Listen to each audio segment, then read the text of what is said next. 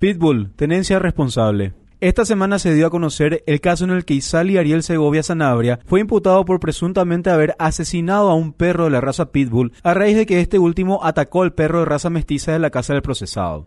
Cámaras de circuito cerrado captaron el momento en el que Isali Segovia, cuchillo en mano, persiguió al perro hasta ingresar a una propiedad en la que dio varias estocadas al animal hasta matarlo la fiscal Carolina Martínez imputó a Segovia por violación a la ley de protección animal por haber matado a puñaladas al perro. El procesado, durante su declaración indagatoria, aseguró que estaba aterrorizado ya que pensó que las víctimas del perro fueron sus hijos, argumento que dio para justificar su conducta. Sin embargo, la misma fiscal cuestionó el comportamiento del hombre, ya que si consideraba que sus hijos fueron víctimas del perro, la prioridad sería atenderlos, en cambio, decidió perseguir y atacar al animal hasta matarlo.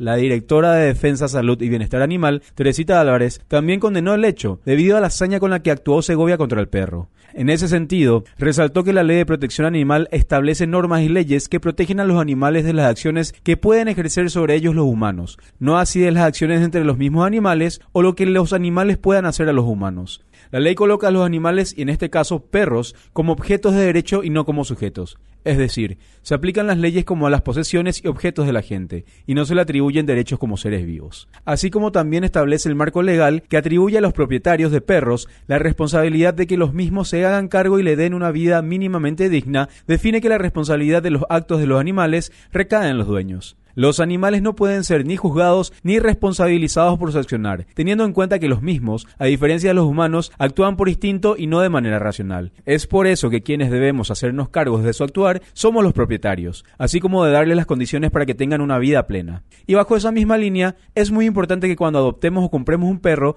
sepamos y seamos conscientes del cuidado, de acuerdo a su raza y tipo, para que podamos darle, como seres vivos dignos, la atención, acompañamiento y afecto necesarios.